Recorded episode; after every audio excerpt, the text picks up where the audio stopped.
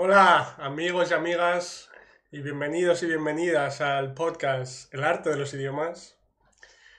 Y a partir de hoy voy a comenzar con una serie de entrevistas con diferentes profesores y profesoras de idiomas, aprendices de idiomas, políglotas, etc. En las que pues vamos a hablar de diferentes temas relacionados con el aprendizaje de idiomas, como la diferencia entre eh, enseñar con gramática o enseñar con comprehensible input, con input comprensible, ¿sí? o claves para aprender idiomas, etc. ¿vale? Y en el episodio de hoy, el primer episodio de esta segunda temporada, ¿sí? la primera entrevista, eh, voy a hablar con Alma, mi amiga Alma, ¿sí? del canal Spanish with Alma.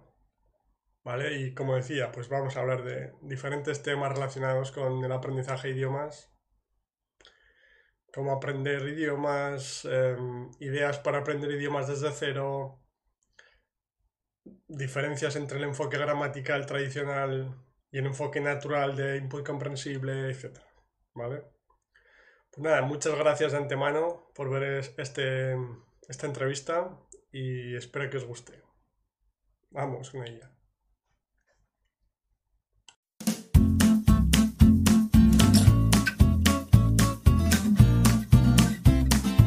Muy bien, pues hola Alma y bienvenida al, podcast. Muchas gracias por venir.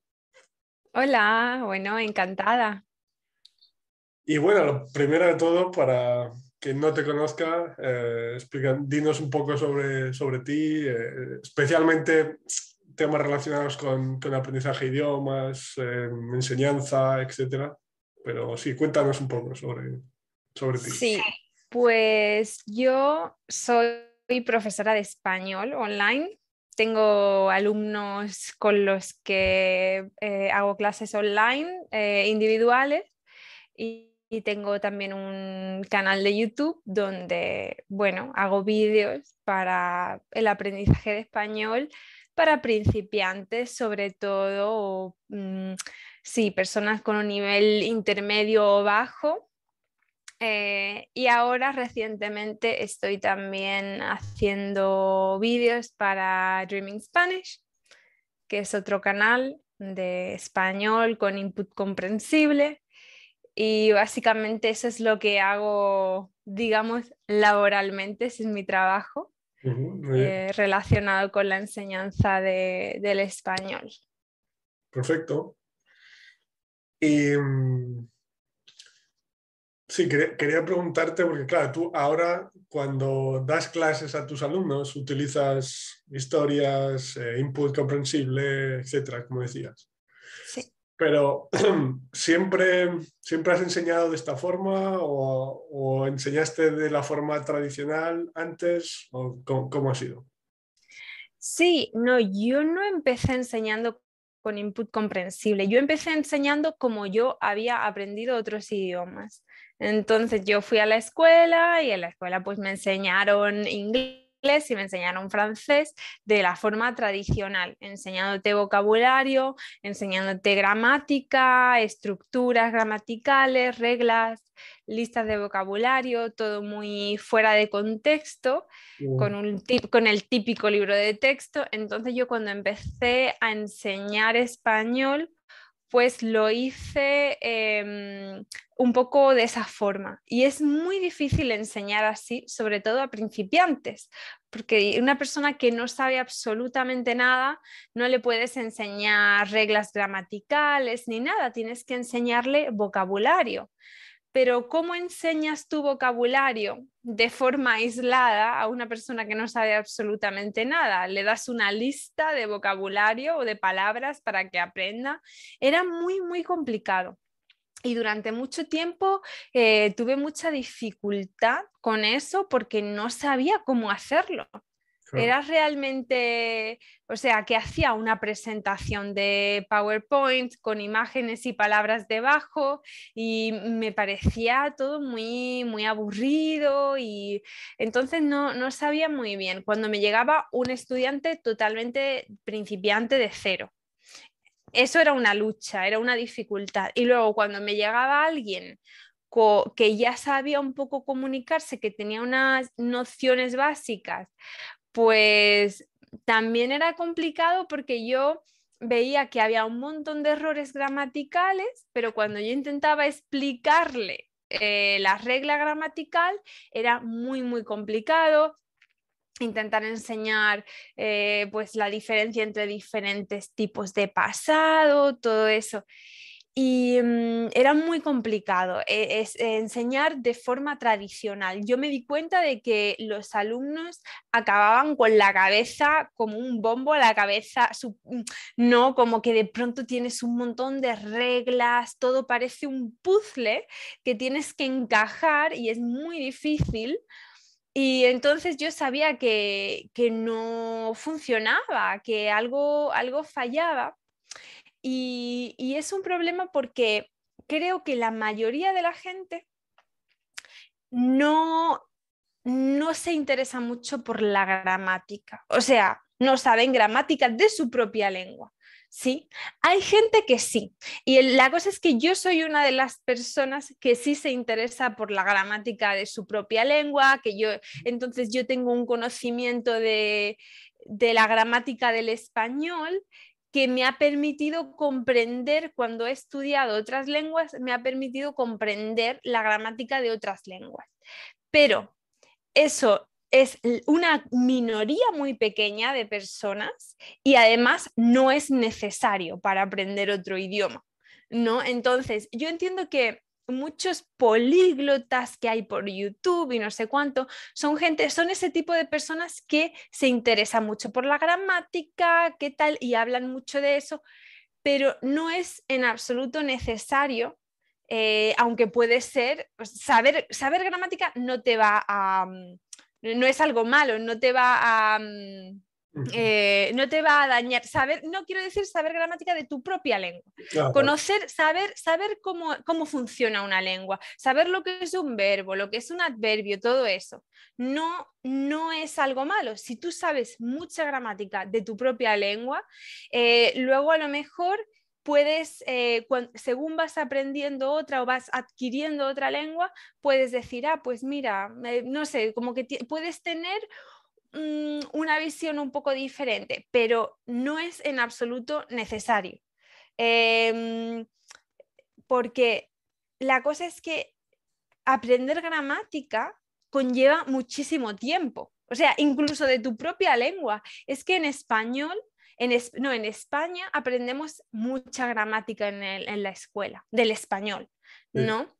estamos toda la vida aprendiendo gramática del español.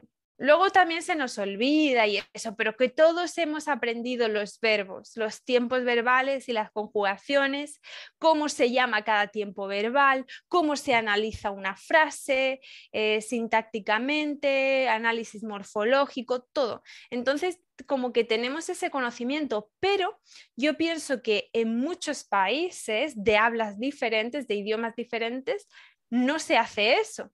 Entonces, enseñarle a una persona que no sabe, digamos que no tiene esos conocimientos de gramática, enseñarle con ese enfoque gramatical no tiene ningún sentido. Pero, pero incluso cuando esa persona tiene el conocimiento gramatical, eso no la va a llevar a hablar un idioma mejor, eso no te va a llevar a que tú te comuniques. Tú puedes comprender cuando está, puedes analizar un poco la lengua, pero eso no quiere decir que tú vayas a poder utilizar la lengua como una herramienta de comunicación, que es lo que es la lengua. Una lengua es un instrumento, no es un fin en sí mismo. Entonces, em, mi padre, por ejemplo, que empezó a aprender inglés cuando se jubiló y él nunca había aprendido inglés. Y mi padre estudió latín en, en, la universidad y tal. Y él empezó a estudiar inglés como se estudia el latín, como se estudia una lengua muerta, eh, eh, identificando, mira, esto es un adverbio y aquí esta frase tal y esta es la estructura. ¿Qué pasa? Pues que él aprendió a analizar el inglés, pero jamás a comunicarse, jamás a, entender el, inglés oral. Eh, entonces, no, claro que no se comunicó, sí que aprendió algunas palabras o decía, ah, bueno, pues ya esto se... No, eh, aprendió a entender la diferencia gramatical, digamos, en la estructura del inglés y el español, pero no aprendió a hablar, ni a comunicarse, ni a comprender, ni absolutamente nada. Entonces, eh, el inglés no es una lengua muerta, no la puedes estudiar así, tienes que estudiarla para comunicarte. Y ese, y ese es el, eso es lo que yo veo. Entonces, básicamente, eh, cuando yo empecé a enseñar de forma gramatical, yo me di cuenta de que la gente no tiene claro, tú no puedes ponerte a hablar de adverbios, a hablar de artículos, a hablar de adjetivos, cuando la gente no tiene claro lo que es eso ni siquiera en su propia lengua y, es, y de pronto se encuentran con todos estos términos lingüísticos que son súper confusos y, de pronto, ¿y qué piensan? Pues yo esto no lo puedo hacer, esto es muy complicado. Claro. Sí, además, es que yo creo que es que es, o sea, es que aunque tuviesen el conocimiento gramatical en su propia lengua que dices, es que para mí son dos procesos completamente diferentes. O sea, aprender una regla conscientemente y adquirirla realmente. O sea, es que no tiene nada que ver. ¿sí? Mm. Entonces, pero estaba pensando cuando hablabas de, que te gusta conocer la gramática del español, etcétera, que, o de los eh, políglotas en YouTube, etcétera, que yo estaba pensando que, o sea, a mí, por ejemplo, me, me gusta también expresarme o, escribir correctamente y creo que escribo bastante bien en ese sentido de que no cometo ningún tipo de error. En español hablo. Pero claro, nos pensamos que, es gracias a esas clases gramaticales, pero yo creo que de la misma forma que no podemos controlar el proceso subconsciente de adquisición de un idioma, eh, ¿realmente son esas clases gramaticales en el colegio, instituto, las que nos ayudan a comunicarnos mejor o a conocer las reglas? ¿O es todo ese tiempo de lectura en casa? Todo, ¿Sabes? Ese tipo de cosas que no, no las puedes medir de una forma consciente, pero son las que realmente te ayudan. Y te pongo un ejemplo.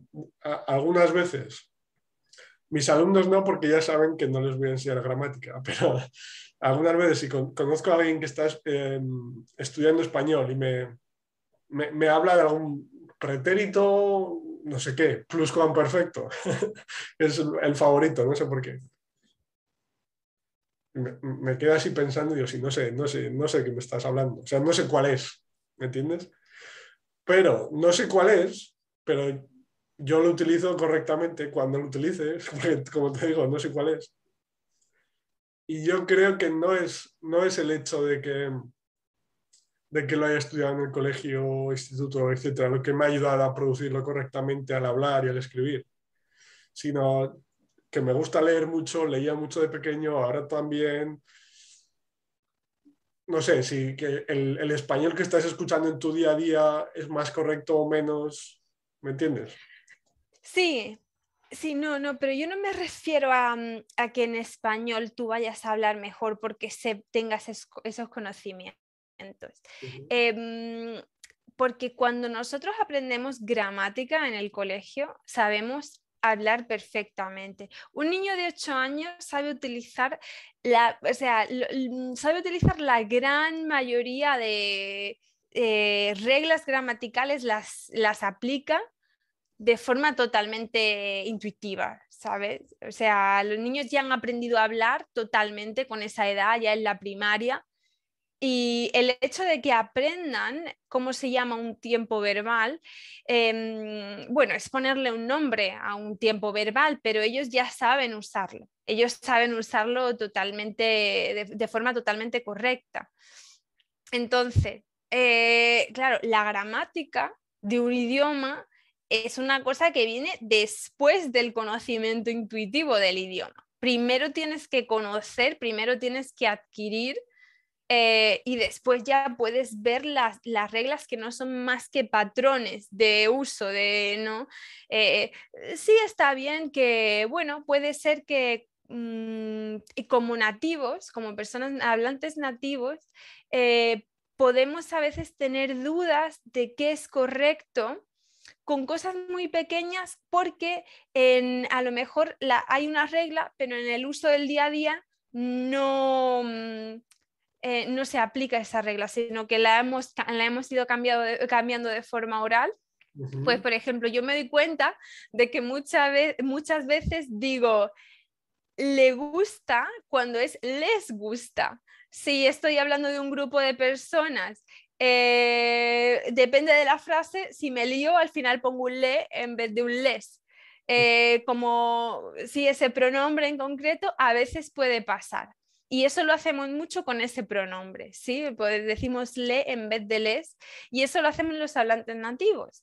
Eh, mm, pero es que son cosas muy pequeñas em, y no, o sea, que realmente yo creo que el saber no ocupa lugar. Si tú aprendes mucho de una cosa, pues bien, bien por ti, ya, ya, ya le encontrarás el uso, la aplicación a ese conocimiento.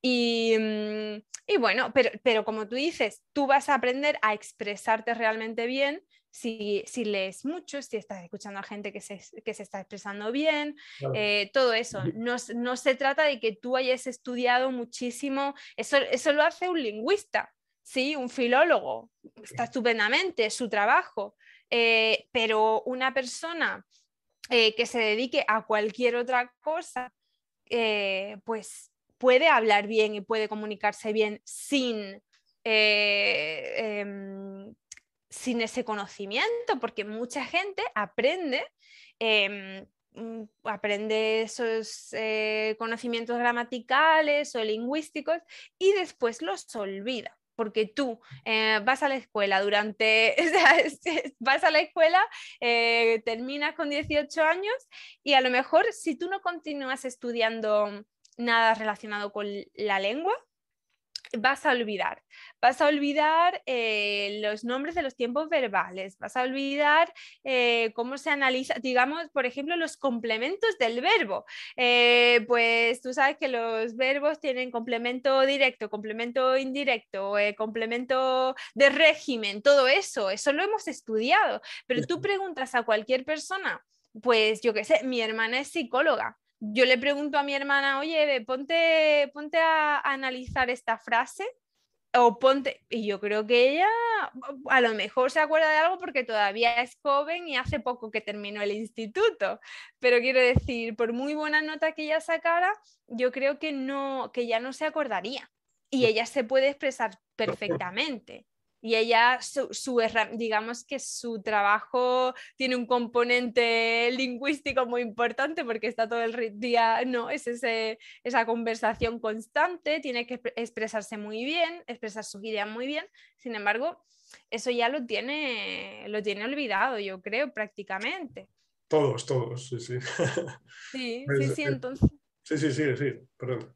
Sí, sí, entonces eh, mm, tú puedes estudiar gramática después de haber adquirido una lengua de forma un poco intuitiva, natural, sí, la adquisición que se da de, la escucha, del input comprensible, de la repetición, sí, no tienes, eh, o sea, el estudio gramatical no te, va, no te va a ayudar, te va a dar una falsa sensación de aprendizaje, vas a pensar que estás aprendiendo un montón, pero realmente luego no puedes comunicarte, no puedes hablar. Sí, sí, por eso vamos a en la memoria también, como hablabas del caso de tu hermana, eso. Sí, sí, sí, yo sé perfectamente que tú entiendes que, lo que es necesario para aprender un idioma y ser capaz de comunicarse es escuchar, leer, etc. Pero es que me refería a que incluso cuando ya te puedes comunicar como hablante nativo, incluso, ¿no? Y en el ejemplo que decías de le, les, Mm. Si, lo utilizas mal, incluso en esa situación, no sé si estudiarlo conscientemente es la mejor solución para, para, que empieces a, producirlo bien, sino que simplemente, o sea, yo, por ejemplo, me, me, pasa con algunas otras cosas. Es, en ese caso yo creo que no me pasa, pero algunas otras cosas sí. Pero lo que creo que me ayudó a producirlo bien nuevamente es leer mucho, eh, escuchar a personas que lo, que lo utilizan correctamente, ¿sabes? Es decir, la parte, como dices tú, intuitiva o natural de escucharlo y leerlo sin prestar atención consciente a cómo se utiliza. porque nuevamente con la adquisición subconsciente intuitiva natural del idioma, también se desarrolla como una sensación de corrección en la mente. ¿Sabes?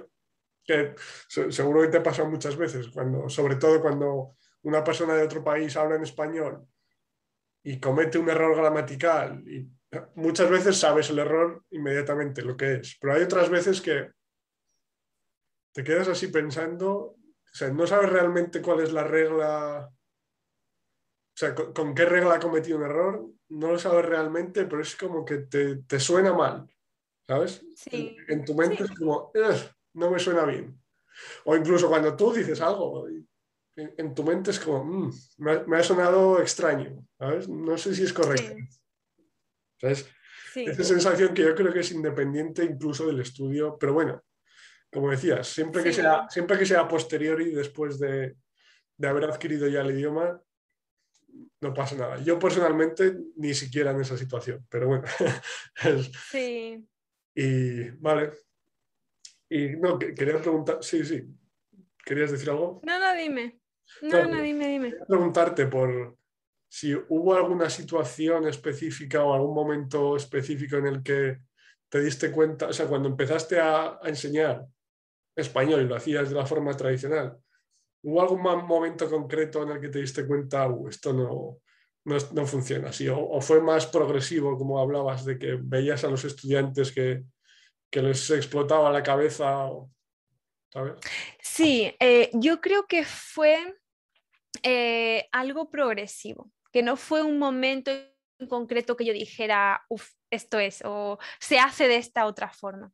Yo realmente sabía poco a poco, por, porque por mucho que yo explicara algo, eh, caía en saco roto. No tenía, no tenía resultado. Yo podía explicar una cosa cosas muy básicas, por ejemplo, los pronombres de complemento directo, de objeto directo. ¿sí? Eh, eh, yo tengo una botella, yo la tengo, ¿sí? Y yo decía, pues es la botella es femenino, uso la, eh, si es un libro es masculino, uso lo. Pero aprender esto de forma consciente, un, algo que es súper fácil, súper fácil de, adquirir intuitivamente, ¿sí? Porque lo vas a oír un millón de veces. A poco que tú te pongas a escuchar algo en español, vas a escuchar esos pronombres eh, muchas veces. Mm. Sin embargo, cuando te pones a explicarlos, primero, es difícil de comprender conceptualmente y segundo, em, da mucho lugar a error. ¿sí? porque al final dicen yo tengo lo, ¿sí? ¿Cómo puedes decir yo tengo lo o yo tengo la? Si, si mm, eso no lo has podido oír en ningún sitio, en ningún, ningún español ha dicho yo tengo lo o yo tengo la todos han dicho yo la tengo y lo dicen todo el tiempo. Em, entonces da mucho lugar a error porque cuando, porque entonces tú ex, la manera en que funciona ese tipo de aprendizaje es que yo explico la regla, tú intentas memorizar la regla y la intentas aplicar desde el primer momento y ya dices, pues me lo ha explicado, yo ya tengo que saber utilizarlo, tengo que saber decirlo. Y cuando me estás hablando, pues estás haciendo un esfuerzo grandísimo para ver si, para usarlo. Y si no lo usas bien, pues te frustras y piensas, ay, yo tendría que, esto tendría que saberlo. Mientras que de forma natural es que tú estás escuchando el español fácil que puedes encontrar en internet, en vídeos que bueno, yo en mi caso personal, yo recomiendo a mis alumnos canales en concreto, vídeos en concreto, y yo misma en clase soy el modelo a seguir. Y, mm, y entonces, poco a poco, van escuchándolo y de forma intuitiva, pues lo van adquiriendo y les suena, sí, ¿por qué? Pues porque suena bien así. ¿Por qué dicen yo la tengo? Pues porque me han oído a mí decir yo la tengo muchas veces y suena bien y ya está. Y no tiene, sí, no tienen ningún tipo de, regla, es simplemente algo que por repetición y porque es algo muy común, pues se aprende, se adquiere de forma natural. Entonces, em, cuando, yo, cuando yo empecé a enseñar así, yo me daba cuenta de que yo intentaba enseñar el pronombre de objeto directo, pues, mm, pues no había manera, era muy complicado, tenía que volver a enseñarlo la siguiente clase y la siguiente clase. Y, mm, y por ejemplo, el significado de, de, los verbos. Tú sabes que los verbos son muy polisémicos, tienen muchos significados. a ciertos verbos que usamos muchísimo. El verbo hacer, pues el verbo hacer, tú puedes decir, ah, sí, hacer eh, es fabricar o producir o no sé cuánto, pero hacer también lo utilizas en muchas otras frases. Hace sol. O sí, por ejemplo, entonces, em, te limita muchísimo el decir qué significa o cuáles son todos los significados del verbo tal. No, tú tienes que escuchar español y vas a, vas a aprender el significado, los significados más comunes de un verbo o los usos más comunes de un verbo, los vas a aprender primero. Y los más complicados, los menos, los menos comunes, los vas a aprender más tarde. Pero mm, no tengo que darte una lista de significados del verbo para que tú en tu mente estés pensando en tu idioma, en el, español y estés haciendo aquí un intercambio.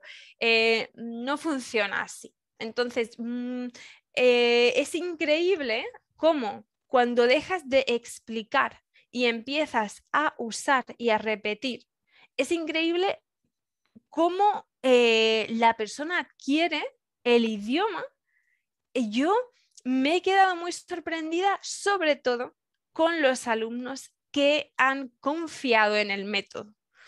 Porque los que no confían, en ellos mm, van a seguir estudiando las reglas, van a seguir apuntando a pues eh, tal palabra, hay que aprender esta palabra y no funciona así. Los, los estudiantes que han empezado conmigo de cero y que han confiado en el método de simplemente escuchar, pues es increíble cómo de pronto empiezan a utilizar el pasado y lo empiezan a utilizar bien. ¿Qué pasa? Que no aprenden todos los verbos en pasado de primera, sino que aprenden a lo mejor el verbo, eh, mm, por ejemplo, la frase cuando yo era pequeña. Siempre yo eso lo digo mucho, cuando yo era pequeña, cuando yo era estudiante, cuando yo era lo que sea. Eh, entonces, esa estructura que es súper común la aprendes muy rápido. Y esa persona a lo mejor no sabe ni siquiera conscientemente que el verbo era es el verbo ser. No hacen la conexión esa, pero saben usarlo. Saben por repetición, saben usarlo. O no sé, o, o por ejemplo usar el verbo estar para hablar de tu estado de ánimo o tu, digamos, tu, estado físico, pues yo estaba cansada o estaba agobiada o estaba muy contenta. Y mm, yo, por ejemplo, a mis alumnos nunca les explico, pues el verbo ser es tal y el verbo estar es tal. No, porque eso crea una confusión brutal, pero cuando tú empiezas a usarlo, como son verbos tan frecuentes, pues eh, la, eh, la mente está hecha para reconocer el patrón, para reconocer la repetición y automáticamente, si yo todo el día estoy diciendo, ah, pues estoy cansada, estoy muy contenta, estoy, em, estoy mal o estoy resfriada o estoy lo que sea, pues mi alumno o el, alumno, el aprendiz de español lo va a identificar y no van a decir, yo soy. Igual con el, con, la, con el lugar, siempre decimos yo estoy, estoy en mi casa, estoy en España, estoy en la calle. Es, e, o sea, que una persona llegue y te diga yo soy en la calle, yo soy en mi casa, es una persona que ha, que ha aprendido conscientemente la diferencia entre ser y estar, pero una cosa que es tan simple que si tú te pones y escuchas, sabes que el verbo cuando hablas de un lugar es estar nunca es ser. Es, algo que eh, yo con mis alumnos que empiezan conmigo de cero, que yo cuando empiezo con un alumno de cero empiezo con historias, lo, ven, pero rápidamente, porque el personaje está en algún sitio, ¿sí? Y entonces, eh, bueno, en fin, es, es tan fácil. Quiero decir que complicamos con el enfoque tradicional complicamos lo que es tan fácil, tan básico, que, es, muy, muy contraproducente, muy contraproducente. Exacto, sí, sí. Sí, no, no, nada que añadir. Bueno, sí, alguna sí, sí, sí. O sea, yo creo que es, no sé, un, intento desesperado nuestro de los adultos por aprender, por controlar el proceso, ¿sabes? De forma consciente. Mm. Cuando, como dices tú, es que es una locura intentar aprender todo de forma consciente y, es una de las razones por las que mucha gente acaba rindiéndose, porque es que es, mm. es un proceso duro, eh, que te muy cansado, que, no ves resultados, etc. Es una locura, Pero. Totalmente. Claro, estaba pensando en lo que decías de cuando dices que estoy cansada o estoy resfriada, etc. Claro. O sea, si, ellos lo, escuchan muchas veces que tú, cuando tú lo utilizas de forma natural. Y además es en el contexto de una historia, o por ejemplo, en el caso me dices, estoy resfriada. Y cuando lo escuchan, tú ven que te estás eh, sonando con el pañuelo, ¿sabes? Es como, es toda una conexión de la imagen, las palabras, el contexto de la situación, que, que te ayuda como a, como a a juntar todas las piezas del puzzle, ¿sabes? Pero sin, darte cuenta, además, que es lo mejor. Sí. Y luego de forma natural te sale hablarlo y decirlo bien. Es que es, Totalmente. el día y la noche. O sea, sí. Una locura. Sí, sí, sí. no, totalmente. O sea, yo a mí por eso me gusta dibujar y muchas veces cuando quiero explicar algo yo hago el dibujo, aunque dibuje mal. A veces simplemente busco en Google Imágenes cuando estoy en clase y pongo la imagen, porque pienso que cuando la persona ha visto la imagen, es como que tu, mente asocia la palabra a la imagen y la retiene mucho mejor. ¿Sí? Cuando tú estás viendo algo, cuando tiene un significado, un contexto, ¿sí? Cuando tiene, cuando Em, la, frase, la palabra tiene un contexto, es muchísimo más fácil aprenderla. Y por eso si está dentro de una historia y la historia tiene imágenes y la historia te la cuenta otra persona y la estás escuchando, eh, todo eso cuenta mucho para, para, para aprender porque no estás aprendiendo una, palabra aislada, sin, ¿sí? sin ningún tipo de significado. Así no es como nos comunicamos, nos comunicamos dentro de un contexto. Y sí, y tanto es así que, bueno, te quería también contar con todo esto del, enfoque gramatical, que yo, eh, yo aprendí eh, francés en el instituto pues seis años de instituto, seis años de francés, aunque en cada, eh, en cada curso prácticamente empiezas de cero. Eh, eh, prácticamente empiezas con lo, lo súper básico, luego vas aprendiendo los pasados, tal cual, con el francés. Y yo nunca, después del instituto, nunca hablé francés. Yo nunca aprendí a hablar francés. O sea, yo podía a lo mejor leer algo, comprendía algo, comprendía si la profesora hablaba despacio, tal, pero luego ya yo dejé de, escuchar francés, ya cuando acabé el instituto, nunca me interesé, nunca me mudé a un país francófono, nada. Y recientemente, pues hace a lo mejor, no sé, quizá un año, quizá un par de años, eh, dije, ah, pues yo quiero aprender francés. Y, me puse un vídeo en francés de esto de una explicación de algo de gramática, pero era totalmente en francés. Y me aburrió un poco, no, no comprendía muy bien, tal, y empecé a buscar otras cosas. Y, y poco a poco, cuando eh, encontré, pues encontré canales un poco más fáciles, tal, y poco a poco yo empecé a, a entender a comprender más y más del francés cuando yo no recordaba y lo que yo había aprendido era muy, era muy básico. Yo, algunas palabras de vocabulario y tal, pero son palabras que al final ni siquiera se utilizan en el día a día. No es como, sí, puedes aprender cómo se dice el libro, tal. También el francés es muy similar al español, no es una lengua romance. ¿no? Entonces, pero quiero decir que yo al principio, cuando yo empecé a escuchar francés de nuevo, yo no comprendía bien, ¿sabes? Yo, yo ese primer vídeo que yo vi, estoy segura que si ahora lo viera, pues lo entendería entero, pero como que yo dije, bueno, pues voy simplemente a escuchar. Y yo encontré canales, digamos, que eran un poco más fáciles, de profesores que a lo mejor hablaban de temas diferentes y tal, y simplemente sin, sin, sin ponerme a estudiar, sin buscar palabras, sin nada, vas aprendiendo simplemente por, por la escucha.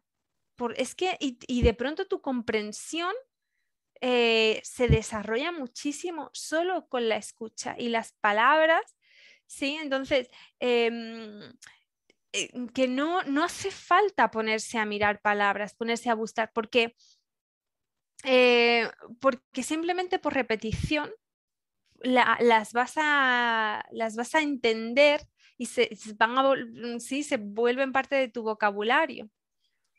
Em, pero con el francés, por ejemplo, yo no escucho suficiente francés como para hablarlo como lo es, como lo entiendo. Sí, o sea, yo entonces creo que eso es otra cosa en la que tenemos que ser conscientes, es que tú vas a tener un periodo en el que estás escuchando, pero no puedes hablar, no, no te puedes comunicar como tú quieres, porque, porque tienes que escuchar más. Mm, y, cuando la lengua es muy fácil o muy similar a tu lengua nativa, entonces a veces entiendes muy pronto, pero, te hace, eh, pero te hace falta continuar escuchando para poder hablar. Va a haber un, proceso de, bueno, entiendo un montón, pero no puedo hablar. No Y entonces yo soy consciente de eso, de que no escucho el suficiente francés como para decir, ah, pues ahora sí estoy más cómoda comunicándome. Claro, es como el, niño pequeño de un año que entiende bastante de, su idioma nativo ya, pero no dice ninguna palabra todavía.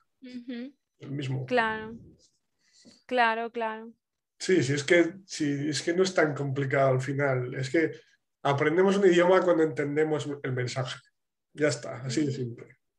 Sí. Pero, pero luego, claro, por supuesto, o sea, aprendemos un idioma cuando entendemos el mensaje y ese proceso se, produce de forma subconsciente, o sea, sin, darte cuenta, lo cual es una buena noticia para mí, yo creo.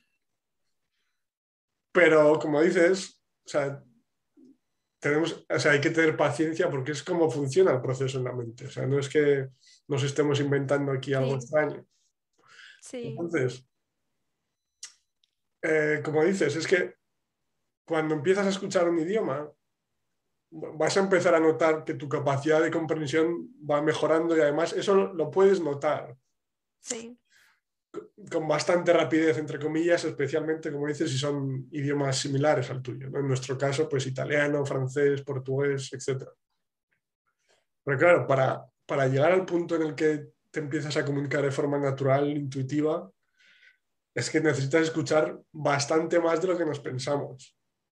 Pero nuevamente, la buena noticia es que sabiendo todo esto, puedes exponerte al idioma, escuchar bastante más y leer a través de pues, vídeos interesantes, escuchar historias, leer libros que te interesan, ver series documentales, adaptándolo a tu nivel, obviamente, ¿no? porque el, mensaje tiene que ser comprensible. Eso es que es, eh, también es eso, eso es muy importante porque mucha gente no es consciente de lo que es o no comprensible. Que a mí me llega gente que me dicen, es que yo veo mucho Netflix en español pero es que depende de lo que tú estés viendo en Netflix, puede no ser comprensible. De hecho, pienso que la gran mayoría de series eh, tienes que tener un nivel bastante avanzado para poder comprender eh, la ficción, las series y todo eso me parece lo más complicado de entender, porque incluso para, si es que incluso para un nativo a veces tú dices, ¿qué ha, dicho? Sí, que, es como que porque hay mucho ruido, porque están hablando de una forma, no sé. Mm. Entonces, em, que es súper importante que sea comprensible. Y comprensible es que tú puedas entender la mayoría de las palabras que están diciendo. Sí, que no, entonces, cuando cuanto más comprendas, pues más, más estás aprendiendo. Porque comprendas el 90% no quiere decir que no estés aprendiendo o que solo estés aprendiendo. No, porque cada vez que tú repites algo, no, siempre que esté un poco por encima de lo que tú sabes. Hay algunas cuantas palabras que son nuevas, eh, frases, expresiones y todo eso, pero que la gran mayoría tú puedes entender porque eh, cada vez que tú escuchas una, una, estructura, algo que tú ya habías escuchado antes, lo estás reforzando en tu mente. No, es, no, cae, no es algo inútil. Eso es lo que tenemos que también ser conscientes, que tú, porque escuches algo que sabes, no significa que eso no te esté ayudando. Claro, claro. Sí, tienes el contexto de la historia además que te ayuda. Sí, es, claro. es entender el mensaje me gusta decir. No es así es 80, 90, o sea, porque es, complicado Sí, sí, sí, sí, sí, es muy complicado. Entender lo que pasa, el mensaje, sí, eso es. Sí. Em, entonces, em, yo pienso que para eso es muy importante prestar atención. Por lo menos a mí personalmente me sirve más, aunque esto puede ser, puede variar también entre personas. A mí personalmente me sirve más prestar atención a lo que estoy escuchando. Si yo estoy mirando a la persona que está hablando, mm, lo entiendo mejor. Sí. Eh, entonces, si es súper fácil, pues a lo mejor no me hace falta mirar a la persona, pero por lo general me gusta y siento que comprendo más cuando estoy mirando a la persona cuando estoy escuchando, cuando estoy prestando atención a la historia. Claro que tú puedes escuchar un podcast de fondo y yo lo he hecho con el francés. Estoy haciendo la cama, estoy tal. Si tienes buen sonido, pues te, lo pones, lo escuchas y todo bien. Pero bueno, también hay una diferencia entre lo que es contenido tipo podcast que está hecho solo para escuchar y está especialmente diseñado para eso. Y otra cosa es escuchar un vídeo de mm. fondo. ¿sí? Entonces, cuando es un formato vídeo, yo creo que lo mejor es verlo, ver a la persona, ver los gestos, si hay, si hay imágenes, ver las imágenes, porque eso te va a ayudar mucho a la comprensión, te va a ayudar mucho a la retención. Em, así que también hay que, ser, hay que tener cuidado eligiendo el contenido que tú vas a estar escuchando, que vas a estar consumiendo. Por eso yo les digo a mis estudiantes que yo, em, que ellos no tienen que tener clase conmigo todos los días, que simplemente con que escuchen lo que yo les envío, lo que yo les recomiendo, ¿sí? En lugar de decir voy a ver cualquier serie, cualquier película en Netflix, voy a ver lo que me recomienda mi profesora que está escogido para que yo pueda comprender.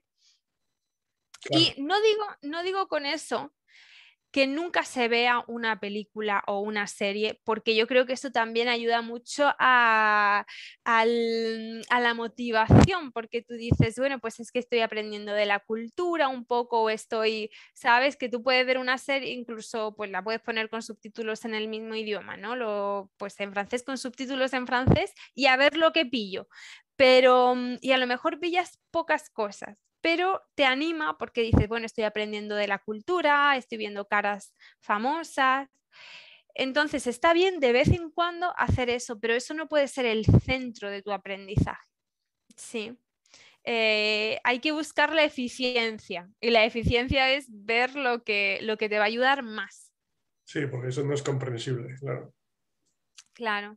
Sí, Hombre, sí, lo que hablabas también depende un poco de tu nivel en el idioma. Es decir, en mi caso mm. personal, por ejemplo, si escucho, como dices, un podcast en italiano o en portugués, que entiendo prácticamente el 100%, puedo estar haciendo otra cosa. Pero ahora que estoy estudiando, aprendiendo, perdón, no me gusta la palabra estudiar, estoy aprendiendo alemán. Si veo un vídeo en alemán, necesito estar concentrado viendo el vídeo, como tú decías. O sea, también mm. depende un poco de, del nivel que tengas y de, pues, decirte la verdad a ti mismo de si, ¿sabes? Si necesitas estar concentrado o no. Sí. lo que, claro, lo que decías del, de que el, mensaje tiene que ser comprensible, eso es fundamental, porque si no es ruido, simplemente. Mm. ¿Te imaginas la, la, cantidad de personas que conozco aquí en Cracovia que llevan tiempo, años viviendo en Polonia y no hablan nada de polaco? Y están escuchando el día a día, pero sea, yo me acuerdo, mi primer año de Erasmus, más el primero viviendo aquí, que todavía no había aprendido mucho. Son dos años viviendo en el país donde se habla el idioma, escuchando el idioma constantemente, pero no sabía nada porque es que es ruido lo que estoy escuchando. O sea, no, si, no, si, no puedes asociar o conectar los sonidos del idioma, las palabras, etcétera, a su significado, nuevamente de forma subconsciente, sin controlarlo, es que no estás aprendiendo, tiene que ser comprensible. Sí, sí, sí, totalmente. Muy bien. Y sí, pues bueno, has, comentado un poco tu experiencia con el francés, ¿no? Pero mm. eh, en el caso de inglés, que es el, el, otro idioma que hablas, ¿no? Sí. ¿Hay alguno más que no conozca? No, no, solamente, solamente eso.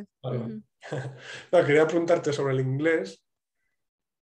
Supongo que, claro, como, como todos, pues eh, lo aprendiste, lo intentaste aprender en el colegio, instituto, de la forma tradicional, pero lo que realmente te ayudó fue algo diferente, ¿no?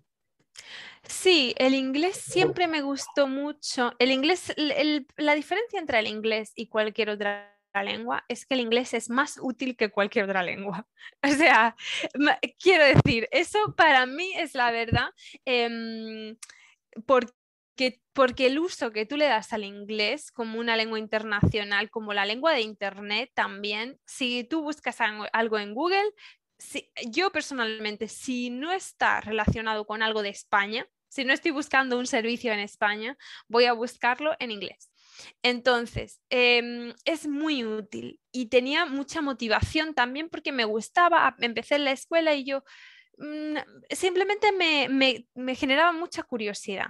Entonces, obviamente en la escuela pues no aprendes nada, sí, aprendes cuatro palabras, sí, no, no, te voy a negar que aprendas a decir mi madre, mi padre y me gusta el chocolate, sí, y eso pues aprendes a decirlo en la escuela.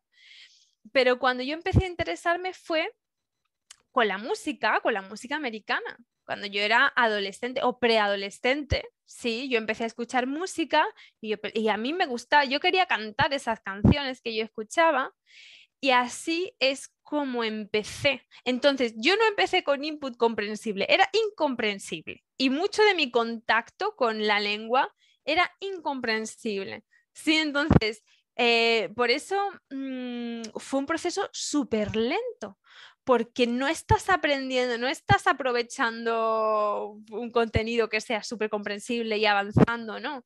Es que era todo incomprensible, comprendía dos o tres frases, pero como tenía mucha motivación, seguí, seguí y al final cuando realmente aprendí más fue con un profesor de conversación que empecé a tener cuando tenía 14 años, que era un australiano, y él venía a mi casa una vez a la semana.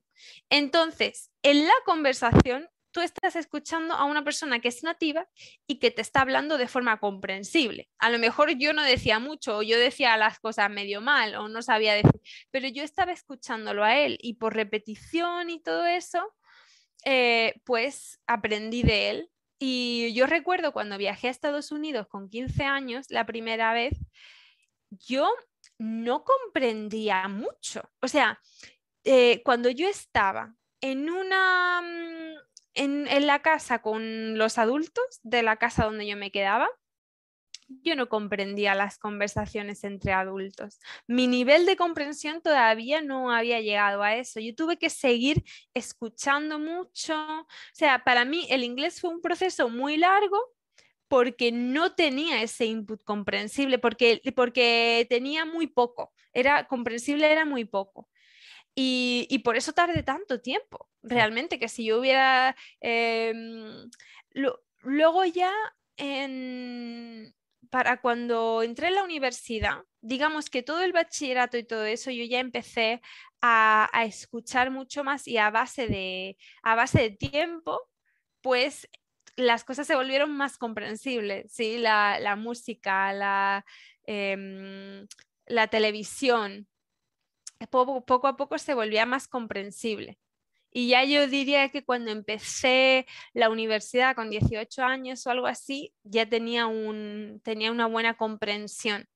Pero, pero sí, para mí fue un proceso muy largo porque no tenía material que fuera específicamente material de input comprensible. Sí. Entonces, por eso fue un proceso tan, tan largo. Em, entonces, fue todo muy mezclado. Eh, porque yo sí que buscaba, yo decía, ah, ¿qué significa tal cosa, tal? Pero yo lo que, pero aunque no era un input comprensible al 100%, no era algo que estuviera diseñado para ser input comprensible, yo estaba todo el día escuchando inglés. Yo estaba todo el día escuchando canciones, estaba todo el día leyendo las letras de las canciones según escuchaba, estaba todo el día viendo, eh, viendo series, viendo películas. O sea, era mi hobby realmente, era lo que yo hacía. Y por eso, a fuerza de tiempo, pues aprendí.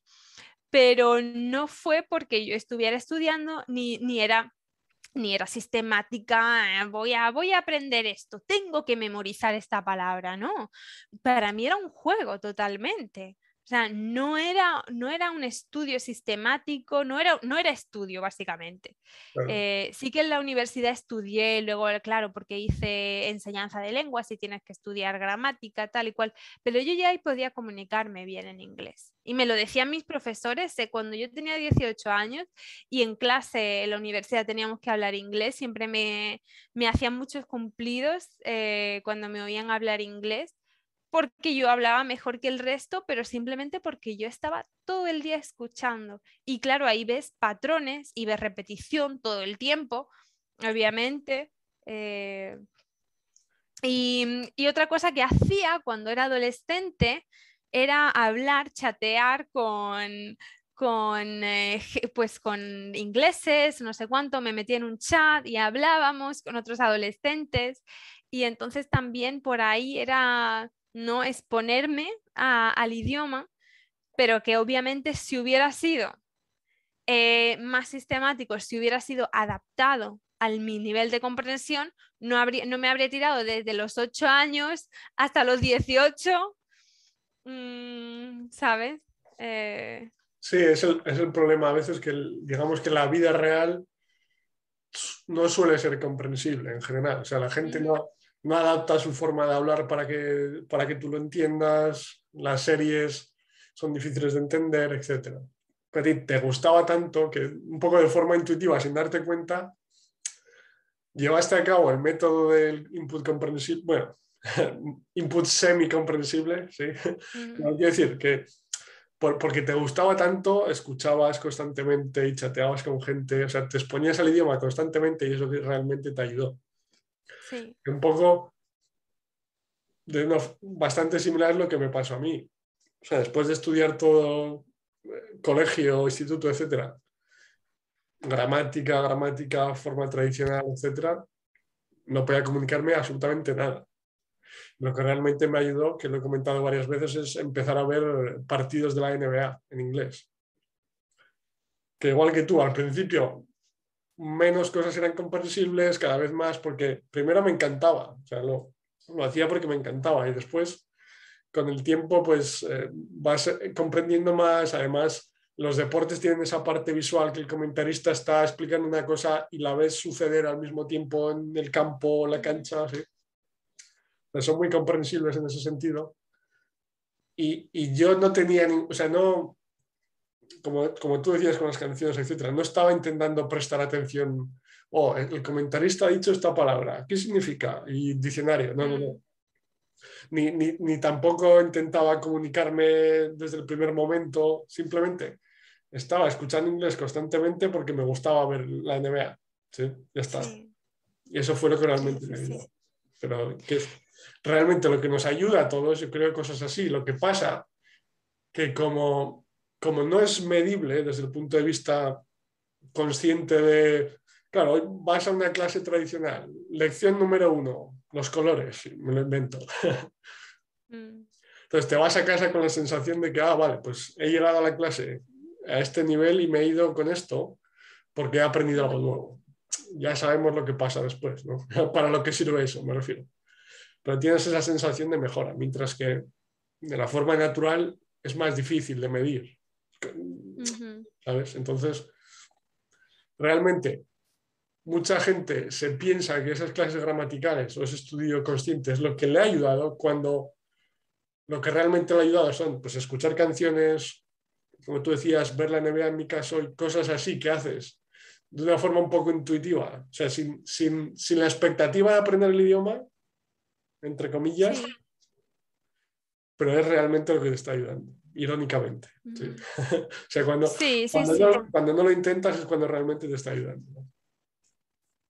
Sí, sí, claro. Em, claro, yo pienso que eso cuando, por eso es importante si te gusta, si quieres aprender un idioma, que te, tengas algún tipo de interés en la cultura, que te interese, digamos, que haya algún aspecto de la cultura que, porque la lengua va ligada a eso, entonces a mí me interesaba la música, a ti te interesaba los deportes, em, entonces sí que eh, va a hacer que tengas esa motivación, pero es verdad que eh, el contenido auténtico, el contenido no adaptado, es un contenido menos comprensible y por lo tanto, si solamente tienes eso, te va a requerir muchas más horas. Ahora, para nosotros, nosotros echamos esas horas porque nos gustaba, a ti te gustaba el baloncesto, pues echaste seguramente un montón de horas viendo eso Claro, y yo me tiré toda mi adolescencia escuchando canciones de Destiny's Child y de no sé cuánto, y allí, eh, venga, dale que te pego, con luego con las, las series de la MTV, no sé cuánto.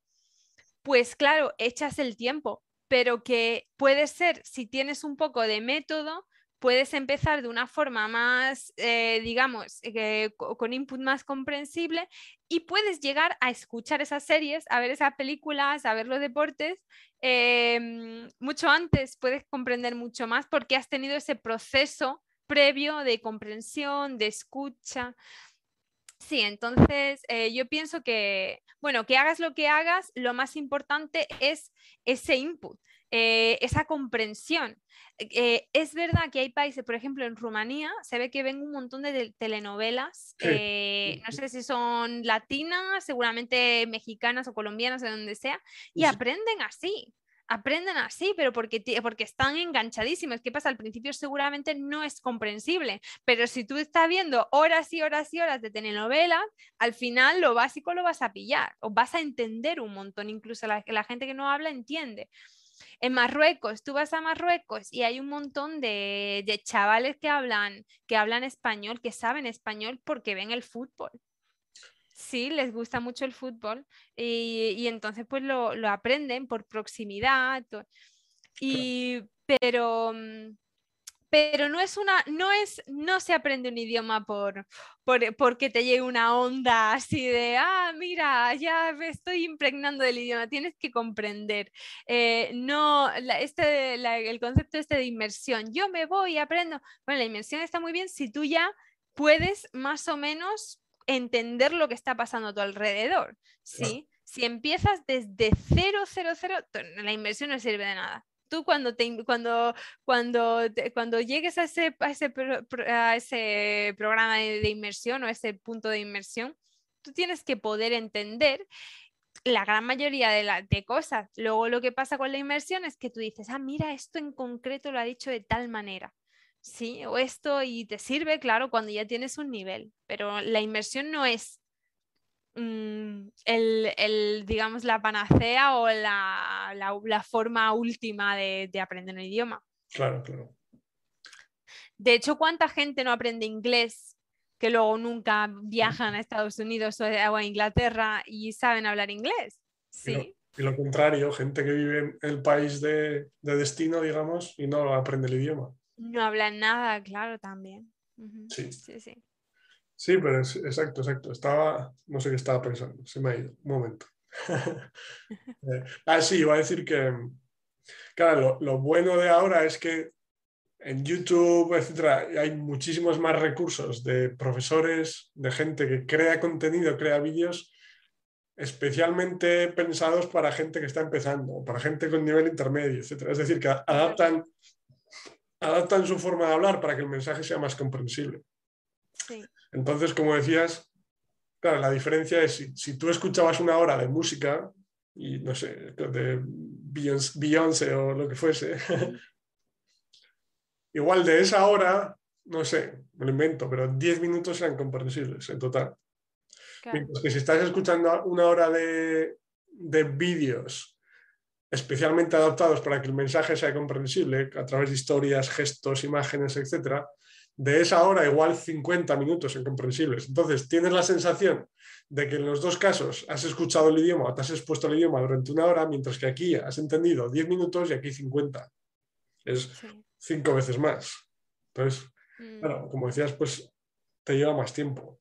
Claro, totalmente. Lo bueno, eso, es algo buenísimo que tenemos ahora que no tenía, yo no tenía cuando tenía 15 años, no existía YouTube, no tenía, no tenía esa, o a lo mejor sí existía, pero no tenía el contenido que tiene ahora, obviamente, pero ahora lo bueno es que tienes, por por ejemplo, con el francés, a gente que está haciendo podcasts súper interesantes o vídeos o sea, súper interesantes sobre cultura francesa, temas súper diferentes y son comprensibles. Y eso es lo bueno, eh, ya sean historias o ya sean temas culturales, tienes ahí, tienes adaptado al nivel que, que donde tú estés, lo puedes encontrar. Y yo por eso procuro que, bueno, intento hacer contenido que sea comprensible, pero también incluir cosas pues, que lo hagan interesante, que, que, te, que te hagan conocer un poco también la cultura española, eh, todo eso, pero sí, es, es algo que es increíble la cantidad de material que puedes encontrar de input comprensible, sobre todo en, los idiomas mayoritarios como el español, como el, como el inglés, incluso el francés. Eh, pero sí, hay muchísimo y puedes elegir... Mm, eh, puedes, yo por ejemplo para el francés tengo mi cuenta de YouTube que es solo para el francés y si me meto ahí pues todo mi suscripción, mi, el, el feed de suscripciones, todo es francés y puedo elegir si quiero ver unos dibujos animados o si quiero escuchar un podcast o si quiero ver un, un blogger mm, de francés auténtico, ¿no? Lo tengo todo ahí. Y, y, yo creo que eso es buscarte tu, tu estrategia, lo bueno es que es prácticamente gratis, no tienes que pagar mucho o, nada, lo que tú quieras, ¿no? Pero que, puede ser muy económico aprender, bueno, cualquier cosa hoy en día con Internet, pero que un idioma no tienes que gastarte un montón de dinero viajando a ese país, que viajar es estupendo y, y debemos hacerlo, pero que no es imprescindible para iniciarse en un idioma. Exacto. Muy bien. ¿Y hay algún idioma que, estás eh, planteándote aprender o estás con el francés a tope? O, No estoy a tope con ninguno porque como tengo tantísimo que hacer y no priorizo, pues eh, muy mal quiero hacerme un horario para el francés y, hacer una hora diaria de francés, eh, pero con los cambios en la vida, pues al final no, no lo priorizo. Sí que me gustaría empezar una lengua de cero con input comprensible. Em, estaba pensando en el ruso por ser algo muy diferente y ver cómo, cómo podría yo eh, eh, avanzar de cero con un idioma, con otro alfabeto y todo eso. Con el francés prefiero solo escuchar, me parece que no quiero leer, no quiero leer porque la lectura creo que me va a confundir en la pronunciación, prefiero escuchar y ya está. Y, y sí, entonces em, entonces con el ruso empezaría así, sin leer, pues simplemente escuchando y, luego ya la escritura lo, sería una cosa mucho más eh, posterior. Pero, mm, pero sí, no sé. Em, obviamente me gustaría hacer mucho más de lo que hago, ese es el problema de, bueno, creo que de todos, que tenemos muchos objetivos y al final no es fácil. Pero, pero ahí está, ya te contaré o si vuelvo por el, por el podcast eh, a ver cómo, cómo, avanzo. Muy bien, o sea, si, si, empezases un, a aprender un idioma desde cero, tu estrategia, digamos, sería esa, buscar algún canal que en YouTube eh, cree contenido para principiantes totales, em, adaptado sí. de tal forma que el mensaje sea comprensible, etc. Sí, yo empezaría escuchando simplemente, echar horas escuchando y luego ya a ver cómo, evoluciona la comprensión y, ya a partir de ahí creo que iría, iría un poco eh, pues no sé, modificando la estrategia según, según vea. Eh, pero sí, no sé, tendría que, claro, sería interesante. Sí, sí, esa es la, clave principal, yo creo. Es escuchar, escuchar, escuchar, leer también si quieres, pero quiero decir, la parte de recibir información, digamos, y paciencia para, para esperar a, ese momento en el que vas a empezar a ser capaz de comunicarte, porque es como funciona el proceso, o sea, no es... Sí. No podemos hacer nada, ¿no? No hay, no hay atajos para, para ser capaz de comunicarte en un mes, en dos meses, en tres meses, en seis meses, no, no hay atajos. Lo cual es una buena noticia, yo creo. Sí, sí, está bien. Muy bien, Alma, pues nada, muchas gracias por venir al podcast, muy interesante todo.